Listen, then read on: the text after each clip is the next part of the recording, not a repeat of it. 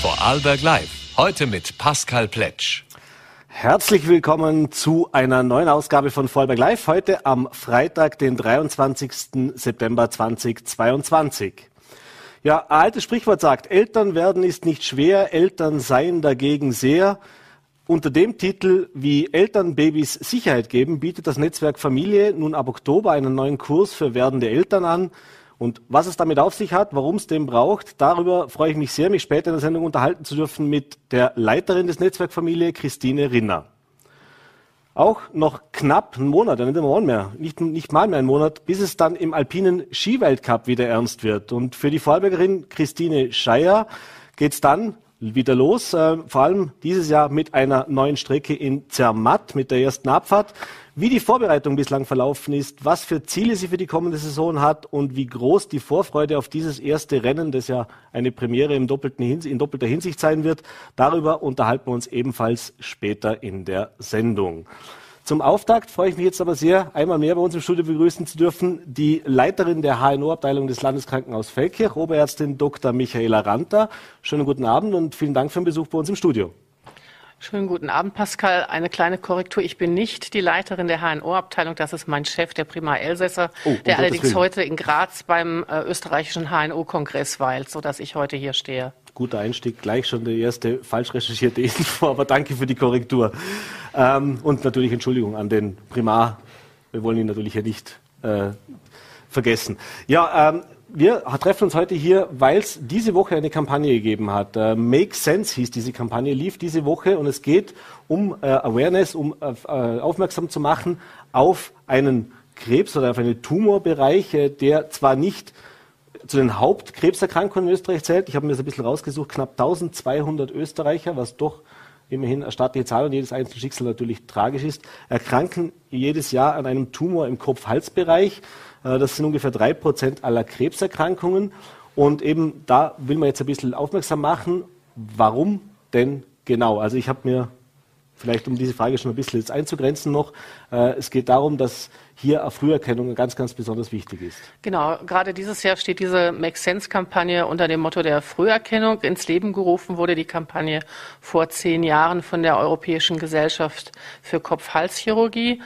Und ähm, auch wenn Kopf-Hals-Tumorerkrankungen sehr selten sind, ähm, wie jeder Krebs ist es für den einzelnen Patienten eine dramatische Diagnose, die man erfährt. Und ähm, es geht um Leben und Tod, das muss man ehrlich so sagen. Und im ähm, übertragenen Sinne Make Sense heißt eben nicht nur, äh, es macht Sinn, sondern es geht auch um die Sinne. Ähm, HNO ist das Fachgebiet der Sinne. Mhm. Es geht um Geschmack, es geht um Riechen, es geht um Hören. Ähm, es geht um Gleichgewicht und ähm, wenn im Hals-Nasen-Ohren-Bereich ein äh, Tumor sich äußert, dann sind eben auch sehr schnell elementare Funktionen des täglichen Lebens betroffen.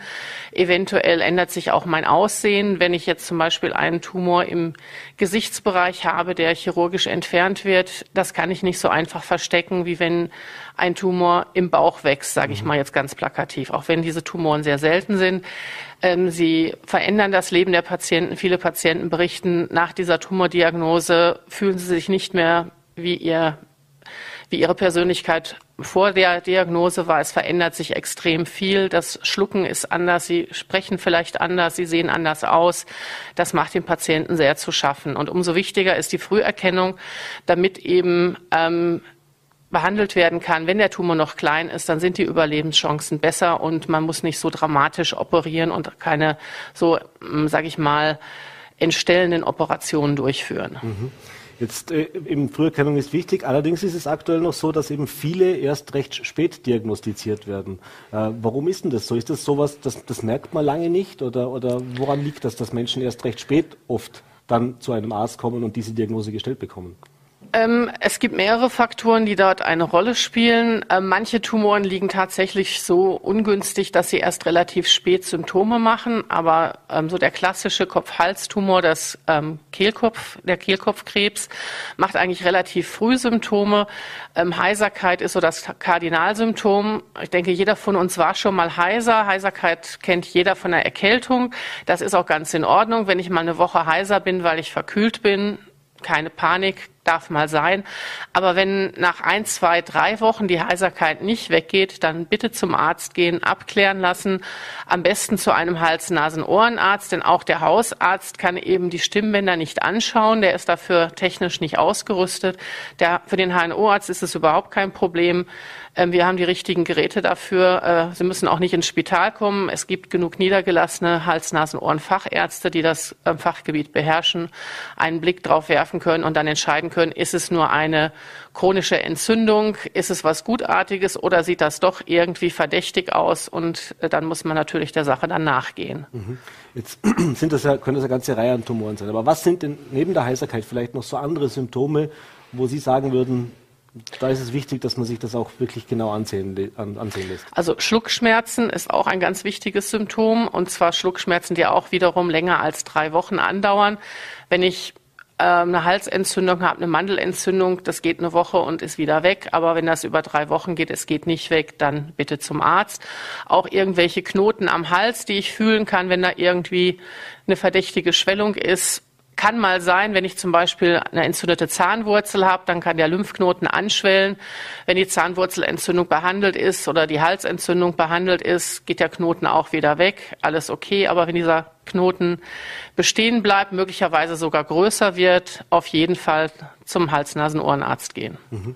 Jetzt habe ich mir ein bisschen schlau gemacht. Das ist ja auch ein, ein, ein Bereich, der sehr fächerübergreifend dann auch behandelt wird. Also wenn man vielleicht jetzt auch zu der Behandlung, was passiert denn, wenn ich diese Diagnose gestellt bekommen habe. Das heißt, interdisziplinär arbeiten da ganz viele Bereiche miteinander Hand in Hand. Äh, wenn jetzt so eine Diagnose erfolgt, weiß, es gibt natürlich auch hier wieder verschiedenste Ansätze, aber was sind denn hier diese Ansätze, wie man sagt, wie behandelt man sowas? Das heißt, ist das tendenziell eher operativ dann zu behandeln äh, oder, oder eher auch mit, mit äh, einer Chemotherapie als Beispiel? Das kommt natürlich auf das Stadium der Erkrankung drauf an und welche Tumorart ähm, es sich handelt. Das heißt, an erster Stelle steht die korrekte Diagnose, dass ich äh, eine Gewebsprobe gewonnen habe, dass ich wirklich beweisen kann, jawohl, es handelt sich um Krebs. Und ich kann auch sagen, welche Sorte Krebs das es ist.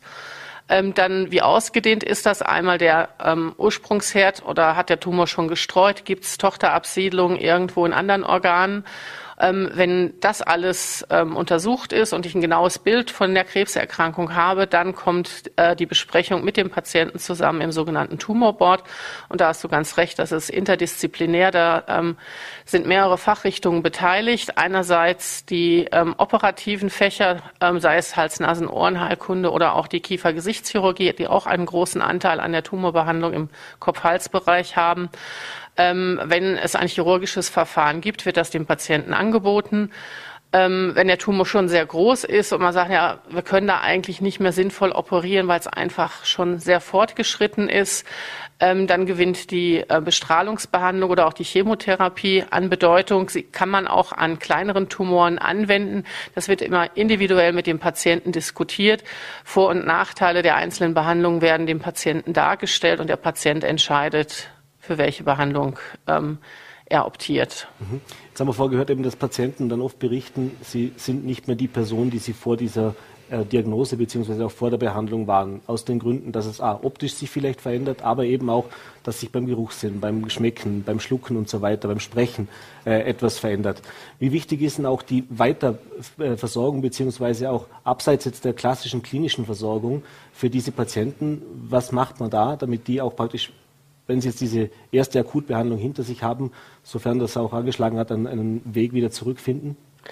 Also da ist die logopädische Therapie zum Beispiel sehr wichtig, dass die Patienten äh, zum Beispiel Schlucktechniken erlernen, wenn das Schlucken gestört ist und ein Fehlschlucken vorkommt, dass sie ähm, lernen, bestimmte Schlucktechniken anzuwenden, dass eben beim Schlucken keine Flüssigkeit in die Luftröhre rinnt, sie keine Lungenentzündung bekommen. Das ist oft sehr ähm, mühselig und äh, die Patienten müssen viel üben, aber sie können das schaffen.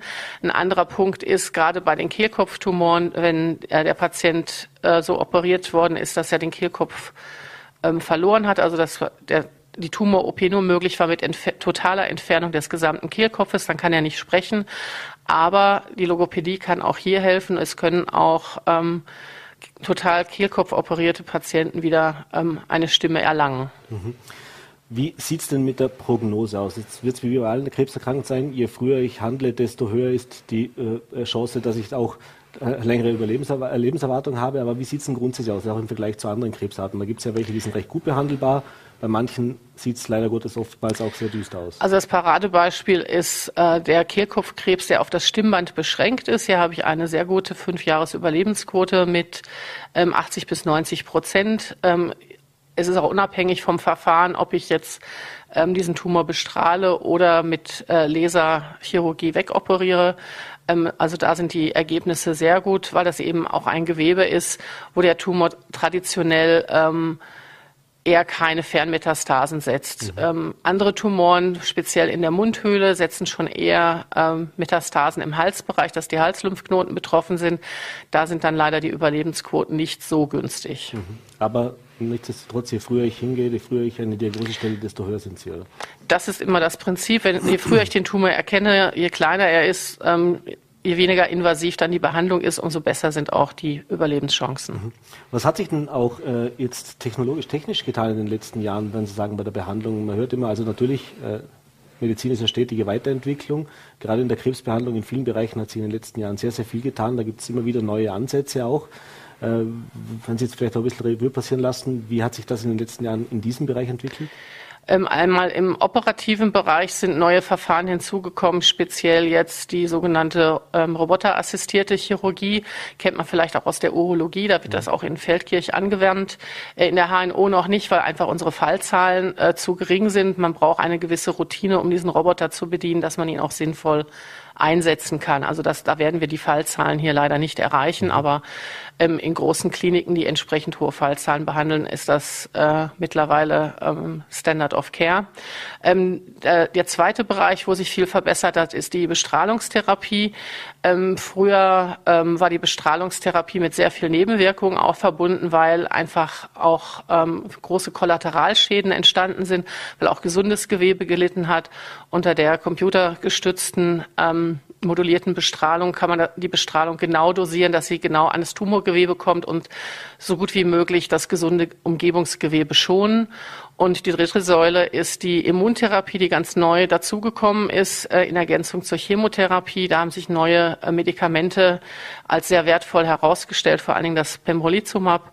Ähm, was wir anwenden, auch in fortgeschrittenen ähm, Tumorstadien, wenn auch schon Fernmetastasen äh, vorliegen. Man kann den Patienten doch bei akzeptablen Nebenwirkungen noch eine gute Lebensqualität und eine Lebensverlängerung anbieten. Mhm. Hat sich auch im Bereich der rekonstruktiven Chirurgie da einiges getan? Also ich stelle mir vor, klingt jetzt vielleicht ein bisschen sehr laienhaft und sehr, sehr platt gesagt, aber äh, da entwickelt sich natürlich auch in den letzten Jahren, gerade was die, die plastische Chirurgie angeht, hat sich sehr viel weiterentwickelt. Da gibt es ganz, ganz neue Möglichkeiten. Ist das auch was, wo Sie sagen würden, das kann Patienten bei gewissen Tumoren natürlich, wo das auch Sinn macht, äh, eine deutliche Verbesserung zum vielleicht vor einigen Jahren noch bieten? Ähm, also diese plastisch-chirurgischen Verfahren haben sich natürlich auch weiterentwickelt, aber jetzt die klassischen ähm, ähm, plastisch-chirurgische Lappenchirurgie, wo ich also fremdes Gewebe herhole, gesundes Gewebe aus anderen Körperarealen und dann verpflanze. Ähm, das gibt es eigentlich schon ziemlich lange. Also das ist mhm. jetzt nicht gerade erst in den letzten fünf Jahren aufgekommen. Das mhm. ist eigentlich schon äh, lange im Werkzeugkasten. Immer schon gute Routine auch darin. Genau. Äh, wenn ich jetzt noch Fragen habe, wir haben es vorher schon gesagt, wichtig ist zum Arzt gehen, äh, genau das so macht der Facharzt, aber erster Weg führt zum Hausarzt, nehme ich an? Oder genau, wir, wir, haben die äh, dreistufige Versorgung in Österreich. Die erste Anlaufstelle ist immer der Hausarzt und ähm, wenn der äh, keine Ursache für die genannten Beschwerden finden kann, wird der jeden Patienten auch an die richtige Stelle überweisen. Das kann dann ein Kieferchirurg sein oder ein Hals-Nasen-Ohrenarzt in der Regel bei Kopf-Hals-Beschwerden. Und ähm, die werden dann den Patienten entsprechend genauer anschauen äh, mit den Mitteln, die ihnen zur Verfügung stehen. Wenn es sich dann ein Tumorverdacht ergeben sollte, erfolgt dann die Zuweisung ans Landeskrankenhaus Feldkirchen, die entsprechende Fachambulanz und äh, dann übernehmen wir das. Wunderbar. Dann bedanke ich mich recht herzlich für diesen Einblick. Da haben wir vielleicht jetzt auch die Möglichkeit geboten, nochmal, dass man ein bisschen aufmerksam drauf macht, dass man ein bisschen auch in sich reinhört, ohne jetzt hier irgendwelche, äh, ja, Sie haben es eh richtig gesagt, jeder ist mal heißer, aber ab einem gewissen Punkt sollte man das vielleicht einfach abklären lassen. Vorsorge ist Wichtig, vielleicht noch Vorsorge ist wichtiger. Ja. Es gibt bestimmte ähm, Verhaltensregeln, die halt ähm, das Risiko erhöhen, dass man so einen Tumor bekommt. Mhm. Zigaretten und Alkohol bitte sein lassen. Auch das gehen wir natürlich gerne weiter. Vielen Dank, Frau Dr. Ranter, für den Besuch im Studio. Alles Gute, einen schönen Abend. Vielen Dank. Vielen Dank, einen schönen Abend. Und ich habe es angekündigt, wir machen weiter mit unserem zweiten Gast. Äh, Christine Rinner ist die Leiterin des Netzwerk Familie. Und ja, jetzt wollen wir uns unterhalten über das Elternwerden und warum es dafür mittlerweile offensichtlich auch Kurse braucht, äh, was es damit auf sich hat. Schönen guten Abend, herzlich willkommen bei Vollberg Live. Schönen guten Abend. Ja, Frau Rinner, wie Eltern Kindern Sicherheit geben. Äh, Im Oktober ein neuer Kurs, der vom Netzwerk Familie angeboten wird. Bevor wir jetzt darüber sprechen, um was es in diesem Kurs genau geht, lassen Sie uns kurz über das Netzwerk Familie sprechen. Denn das ist ja nicht ein Verein im herkömmlichen Sinne oder eine, eine, eine, eine Interessensgemeinschaft, sondern da sind ja mehrere Organisationen, die dahinter stehen. Wie wurde dieses Netzwerk Familie gegründet? Wo kommt es her und wer steckt da auch dahinter? Genau. Netzwerk Familie ist ein Angebot für werdende Eltern und für Familien mit kleinen Kindern bis zum dritten Lebensjahr. Und dahinter stecken drei Organisationen eigentlich. Das Vorarlberger Kinderdorf, der AKS Gesundheit und die Vorarlberger Kinder- und Jugendärzte. Mhm. Gegründet wurde es schon vor langer Zeit, 2008, mit dem Ziel, Familien möglichst frühzeitig zu erreichen, nämlich rund um den Zeitpunkt der Geburt, um ihnen auch, wenn notwendig, die passende Hilfe zu vermitteln vermitteln und sie einfach in diese sehr vulnerable Zeit der, des Elternwerdens zu begleiten. Mhm. Gleichzeitig arbeiten wir auch mit dem ganzen sozialen Netz. Es gibt sehr viel, zahlreiche Einrichtungen, die äh, Eltern auch unterstützen zusammen und vermitteln die Eltern auch dorthin. Mhm. Jetzt mal nochmal, bevor wir auf den Kurs kommen, was sind denn so die, die, die größten Fragen beziehungsweise die größten, in Anführungszeichen, Probleme, die junge Eltern äh, haben, wenn sie dann wenn das mhm. Kind dann geboren ist und es ist da? Ja, also es gibt eine ganze Palette an Problemen. Im Moment merken wir starke Verunsicherung, Angst vor der Zukunft. Wie wird das werden? Auch finanzielle Problematiken, die auf uns zukommen natürlich. Dann auch Eltern, die unsicher sind, die vielleicht wenig Erfahrung haben, aber auch die kein soziales Netz hier haben, keine Familie, die sie unterstützt, die ganz alleine sind, die nicht wissen, schaffen wir das. Kinder, die vielleicht äh, eine ähm, eine Entwicklungsstörung haben, Eltern, die krank sind, Eltern, die psychisch krank sind, aber auch körperlich krank sind. Also die ganze Palette an sozialen Problemen, die es gibt. Mhm. Wie sieht es auch mit Alleinerziehenden aus? Das ist ja auch ein Thema, das in den letzten Jahren zugenommen hat. Ja. Äh, und das macht es natürlich auch nicht einfacher, wenn man jetzt mhm. sage ich, sein erstes Kind bekommt und dann alleine dasteht, ohne die Erfahrungswerte. Ja, wir hatten im letzten Jahr 16 Prozent Alleinerziehende. Das ist nicht so viel. Mhm. Aber die Erfahrung zeigt, die Trennungen kommen oft erst, wenn die Kinder älter sind. Mhm. Wenn ein Baby kommt, wenn das erste Baby kommt, sind die Paare meistens noch zusammen und die Scheidung oder die Trennung wird dann zum Problem vielleicht nach einem Jahr, nach zwei mhm. Jahren. Jetzt heißt der Kurs, wie Eltern Kindern Sicherheit geben. Sicherheit, das ist so das Wort, da frage ich mich jetzt, was ist damit gemeint? Also äh, Kind soll sich ja geborgen fühlen, soll sich geliebt genau. fühlen als, als Baby. Geht es um dieses mhm. Thema Sicherheit oder geht es auch um das Thema Sicherheit, wie das Kind dann eben tatsächlich im, im herkömmlichen klassischen Sinne sicher zu Hause umsorgt und pflegt wird, dass da nichts passiert? Ja, ich würde mal sagen beides, aber der Schwerpunkt liegt natürlich in der Sicherheit, die Eltern den Kindern geben können im Sinne von Geborgenheit, im Sinne von Dasein, im Sinne auch von Bindung, Beziehung anbieten, gut mit dem Baby im Kontakt zu sein und hier auch den Kindern eine sichere Basis für ihr weiteres Leben auch zu garantieren bzw. auch zu gewährleisten. Mhm. Und dann geht es auch um die Kommunikation, äh, Kommunikation zwischen Eltern und Kind und äh, die genau. funktioniert ja natürlich erfahrungsgemäß ja. nicht verbal. Das heißt, der Baby kann nicht sagen, mir tut was genau. weh, ich genau. habe Hunger, ich habe Durst, ja. äh, mich stört was oder ich bin einfach nur schlecht gelaunt. Genau. Äh, was, wie, wie geht man das dann an? Oder wie versucht man hier auch Bewusstsein mhm. zu bilden oder was kann man den Eltern da auch mitgeben? Hier werden eben in diesem Safe-Kurs auch die Eltern geschult, die Babys gut zu beobachten und äh, zu erkennen, welche Bedürfnisse das Kind hat, was das Kind jetzt braucht. Wenn ein Baby weint, ist es nicht so, dass es automatisch Hunger hat. Es hat viele andere Komponenten. Es kann müde sein, es kann Schmerzen haben, es kann nass sein. Und da zu erkennen, was braucht das Baby in, mein, in der Situation, darin werden die Eltern geschult. Es gibt auch ein Feinfühligkeitstraining, wo gefilmt wird. Mhm. Das heißt, wenn positive Situationen sind, werden die Eltern gefilmt. Sie sehen, ach ja, da habe ich gewusst, was mein Baby braucht. Da haben wir quasi eine Passung gehabt und ich habe reagiert.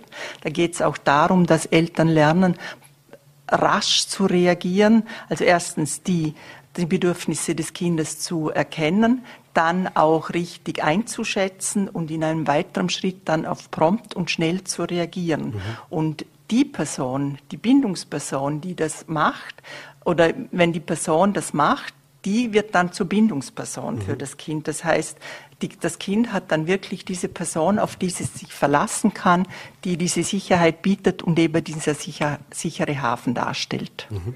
Jetzt gibt es ja, äh, wenn, wenn bei, bei Babys oder in der Erziehung ja. sozusagen oder diesen ersten Wochen und Monaten äh, zwei Seiten. Es gibt äh, ich sage jetzt mal, das eine Thema, dass man nicht zu wenig macht und eben diese Achtsamkeit und diese Aufmerksamkeit mhm. mit sich bringt. Aber was man natürlich auch immer wieder erlebt, ist, dass, dass Eltern natürlich sehr, sehr besorgt, sehr, sehr vorsichtig sind, mhm. äh, dass man eben auch gewisse Dinge äh, aufpassen muss, dass man dann nicht in Abhängigkeit zum Baby kommt, in Anführungszeichen, mhm. weil Sie haben es gerade gesagt, die Babys lernen natürlich sehr schnell. Wenn ich diese Reaktion zeige, bekomme ich diese Antwort mhm. drauf.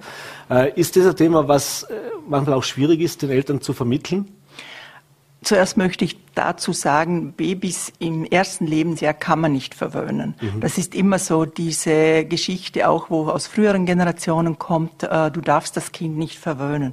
Es geht eigentlich darum, adäquat auf das Kind zu reagieren und die äh, Maßnahme zu setzen, quasi, die das Kind im Moment braucht.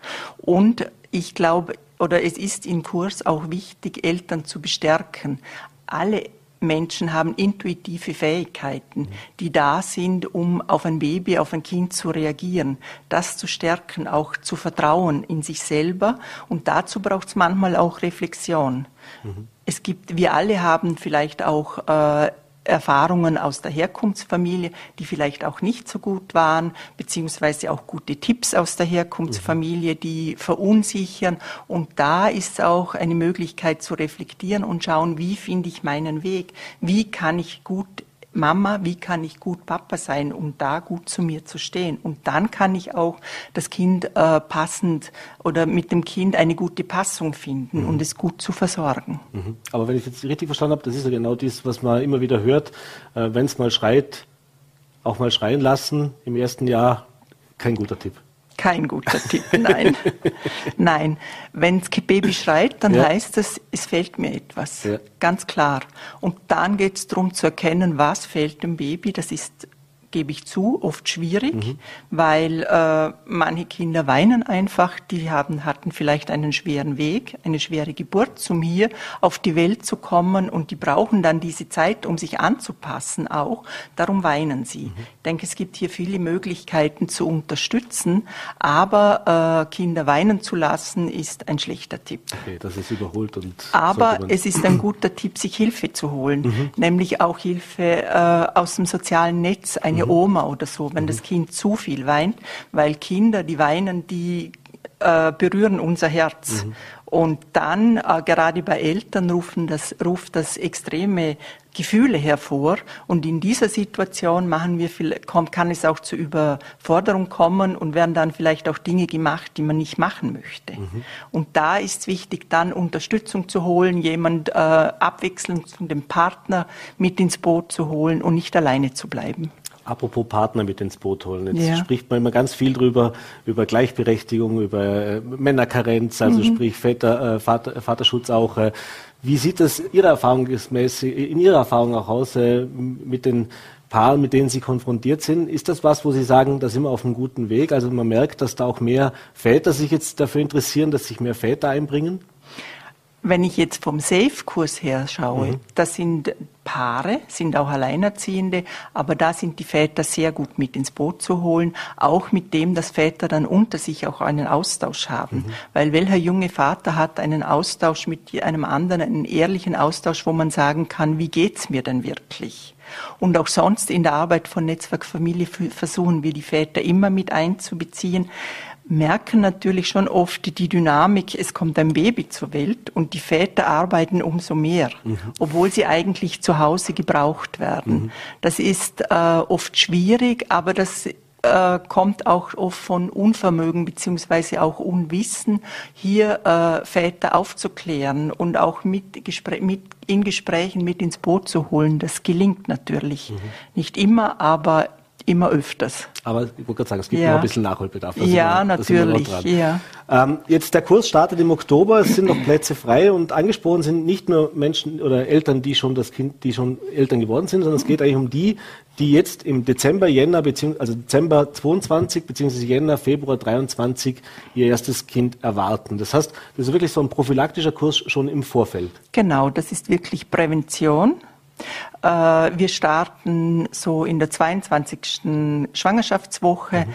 Erst die ersten vier Tage, es sind ja immer Sonntage, damit die Väter auch dabei sein können. Mhm. Die ersten vier Tage sind vor der Geburt und dann sechs Tage nach der Geburt. Mhm. Vor der Geburt ist natürlich noch ruhiger, sind andere Themen möglich, nämlich was macht es mit uns als Paar, was macht es mit mir als Frau. Ich kann mich vernetzen mit den anderen Paaren, man kann sich austauschen. Nach der Geburt, dann wird es unruhiger, da geht es dann ums Baby. da ist dann Action. Ja, genau. Äh, vielleicht noch ganz kurz eben, was, Sie haben es vorher schon kurz angesprochen. Zum einen gibt es eben auch dieses, wo, wo man was filmt, also was gemacht wird. Ja. Wie muss ich mir das vorstellen? Was macht man in dem Kurs ja. dann ganz genau? Sie können sich vorstellen, äh, wir starten um 10 Uhr vormittags, die Eltern kommen dort dorthin.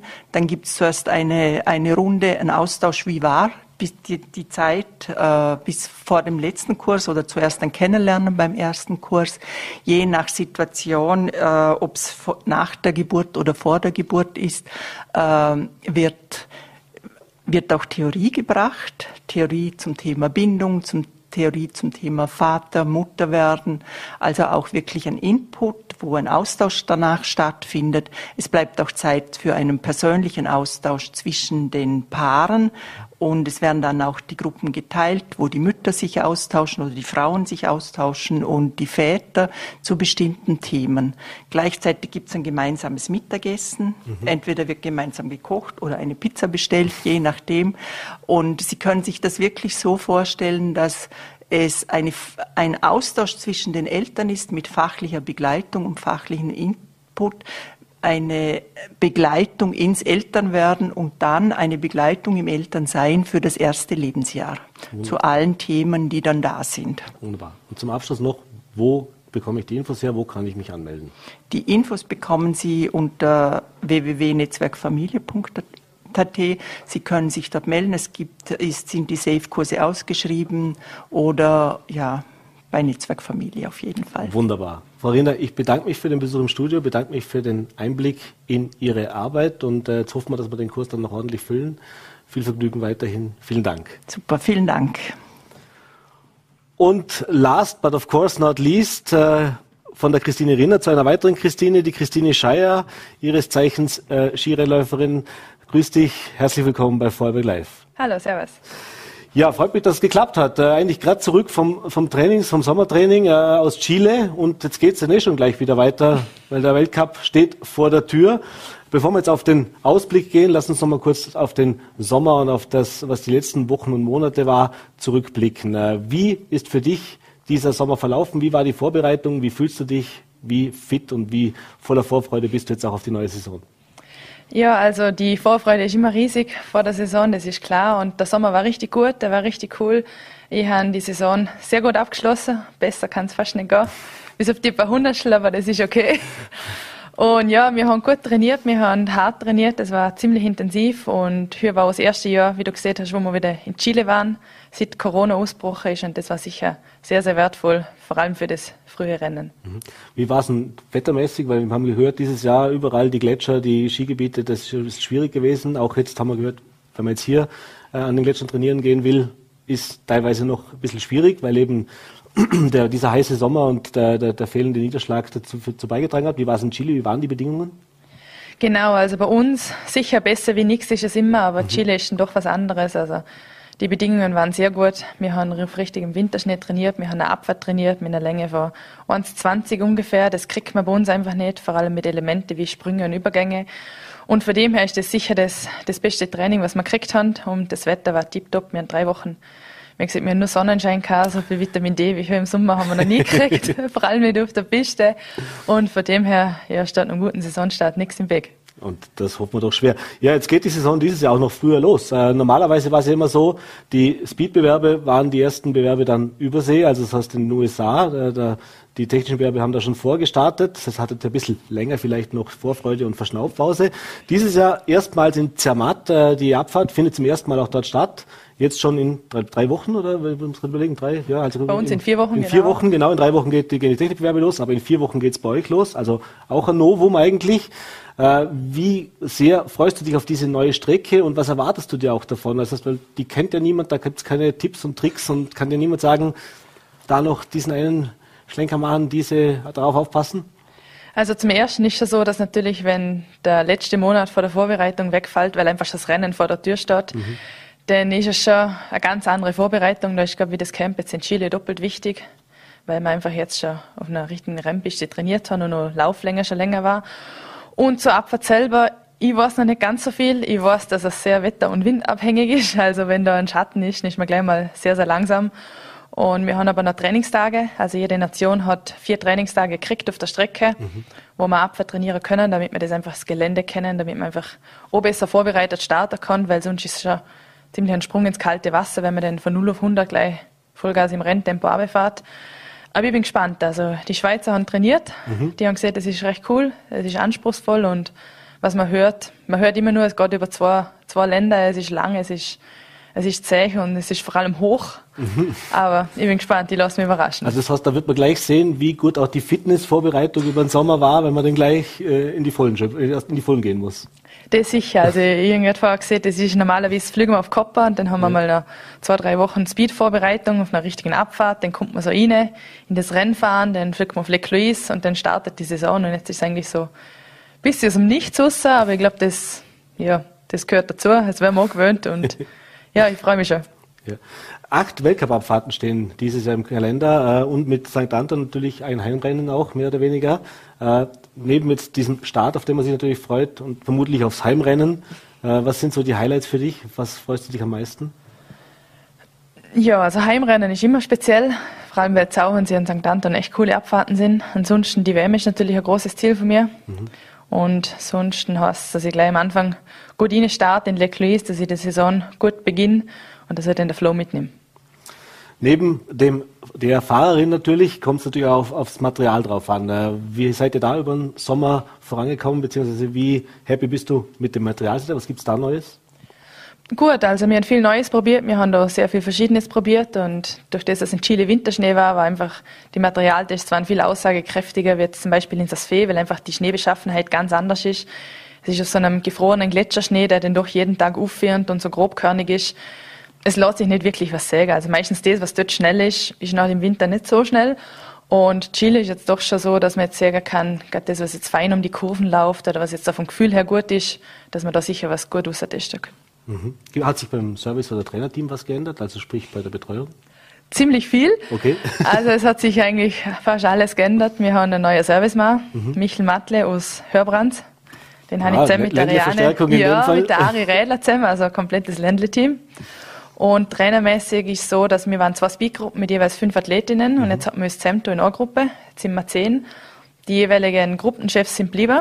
Das sind der Christoph Alster und der Florian Scheiber, mhm. wieder ein Vorarlberger. Und dazu haben wir noch gekriegt der Alex Hödelmoser, der ist von Amerika gekommen. Mhm. Und der Daniel, der ist, ist ein Italiener, der oben mit Alex in Amerika zusammen geschafft hat. Also alles neu dieses Jahr, also im Fall, oder? Schon ziemlich. Also so, die Vertrauenstrainer sind noch die gleichen, aber mhm. ansonsten mhm. ist da ziemlich viel neu. Aber in dem Fall gut schon zusammengearbeitet, gut eingelebt, alle schon. Ja, das schon. Also wir kennen die andere Gruppe auch schon länger. Wir waren jetzt, wenn wir irgendwo Copa oder Chile waren, waren wir auch schon gemeinsam mit denen. Jetzt machen wir jetzt genau das gleiche Programm, aber das ist jetzt nicht so viel um. Mhm. Jetzt haben wir ein bisschen über Abfahrt geredet. Super-G ist natürlich auch so ein Thema. Äh, beides natürlich deine, deine, deine Kerndisziplinen, aber gibt es Präferenzen? Was, was ist der größere Reiz? Was macht mehr Spaß? Also ich tendiere ganz klar zur Abfahrt. Das hat vielleicht wohl den Hintergrund, dass ich letztes Jahr einfach im Super-G gar nichts funktioniert. Da bin ich einfach auf der Stelltrette, da bin ich vom Fleck und einfach schlecht Ski gefahren. Das ist das, was mir klar ärgert. Eine Saison geht Super-G gut, so wie vorletzte Saison, letzte Saison wieder Abfahrt. Das heißt, in den Griff kriege, dass ich da konstanter wäre, aber grundsätzlich ist schon die Abfahrt. Deutlich schneller. Ja. Äh, wie die Frage muss ich einfach stellen. Ich habe äh, schon mit Patrick Ortlieb äh, ein paar Mal gesprochen, äh, mit auch mit anderen Abfahr Abfahrern. Für den Laien einmal an so einem Starthäusl stehen und da rausschauen und man erklärt, da muss irgendwas nicht richtig, nicht falsch verstehen, nicht richtig vertraut sein, dass man da freiwillig runterfährt. Äh, jetzt haben wir natürlich eine gleichberechtigte Welt und, und das ist natürlich, aber die, die, die Männer in der Abfahrt, die ich kenne, das waren dann schon teilweise, sind schon sehr robuste, sehr resolute, äh, wie soll ich sagen, Persönlichkeiten. Äh, war das für dich von Anfang an klar, dass die Speed-Disziplinen das sind, auf das du am meisten Lust und Laune hast? Eigentlich überhaupt nicht. Also ich bin im Slalom gestartet, wie so alles früher so in Vorarlberg ist man das Slalom und Riesental aufgefahren. Wir haben keine Speedstrecke gehabt und mit der Zitten am zweiten Kreuzbandriss bin ich zum Speed gekommen, wollte aber eigentlich nicht fahren. Ja, ich habe mir einfach gedacht, das... Also ist dir immer so gegangen, dass man oben steht und das erste Mal und sich Ja, denkt, ich bin selten Abfahrt gefahren als Junge. Also das war einfach so super Schieflichten ein bisschen, aber Abfahrt überhaupt nicht. Mhm. Und danach, wo ich gefahren bin, das ist also eine Leidenschaft war. Also es ist schon, es ist einfach ein brutal cooles Gefühl, wenn man da runterfährt und man merkt so, ich sage mal, Piste ist gesperrt, Tore sind da, mhm. Piste ist normalerweise echt gut beieinander und dann kannst du einfach runterfahren, so schnell wie es halt geht. Und sicher beim anderen Start denkst du schon, also Bumper geht mir immer am Start, das mhm. ist glaube ich normal. Und dass wir jetzt vielleicht auch nicht gerade die normalsten Skifahrer sind, das ist auch klar. Aber ansonsten glaube ich, das ist einfach, ist einfach Leidenschaft, die ich gefunden so soll das ja auch sein. Äh, wenn wir jetzt einmal auf die Ziele auch für diese Saison ein bisschen hinausblicken. Jetzt hast du zum Ende der letzten Saison hätte ich dir drüben noch ein, zwei Monate länger gehen können, weil da bist du richtig durchgestartet. Da waren auf einmal, da hat, wie du gesagt hast, noch ein paar Hundertstel noch gefehlt noch. Ähm, WM dieses Jahr auch noch. Äh, was sind denn so die Ziele, die du dir selber gesteckt hast? Ja, also ich meine, du hast immer, ich könnte jetzt sagen, so weitermachen, wie ich aufgehört habe, aber mhm. eigentlich grundsätzlich, dass ich konstant bin, dass ich konstant vorne mitfahre. Ich habe letztes Jahr gesagt, dass ich, dass ich ganz vorne mitfahren kann. Teilweise werden auch wieder Ausrutschen nach unten da, weil die einfach nicht passieren dürfen oder passieren sollten. Und das heißt, auszubügeln, gut trainieren, dass ich da, dass ich einfach stabiler werde und im Super-G wieder mit nach vorne kämpfen. Und dann, glaube ich, wenn ich da einen guten Saisonstart habe, dann kann es da ganz nach oben gehen. Jetzt habe ich noch eine Frage offen auf meiner Liste, aber ich glaube, die haben wir vorher eh schon fast beantwortet. Also ich weiß es nicht, aber ich frage sie trotzdem. Äh, was wäre dir lieber, der zweite Abfahrtssieg nach 2017 jetzt oder eben äh, der erste Stockerplatz im Super-G? Der Sieg. Der Sieg, ganz klar. Den wünschen wir natürlich von Herzen. Äh, ich habe mich sehr gefreut, dass du bei uns im Studio die Zeit noch gefunden hast. Jetzt noch eine gute Vorbereitung, vor allem eine erfolgreiche und vor allem verletzungsfreie Saison. Vielen Dank für mich im Studio. Alles Gute. Danke für die Einladung. Und das war's diese Woche mit äh, Vorarlberg Live. Hoffe, es hat Ihnen gefallen. Wenn Sie mögen, sind wir natürlich am Montag wieder für Sie da. 17 Uhr, Voller.at, VNRT und Ländle TV. Bis dahin machen Sie es gut und ein schönes Wochenende.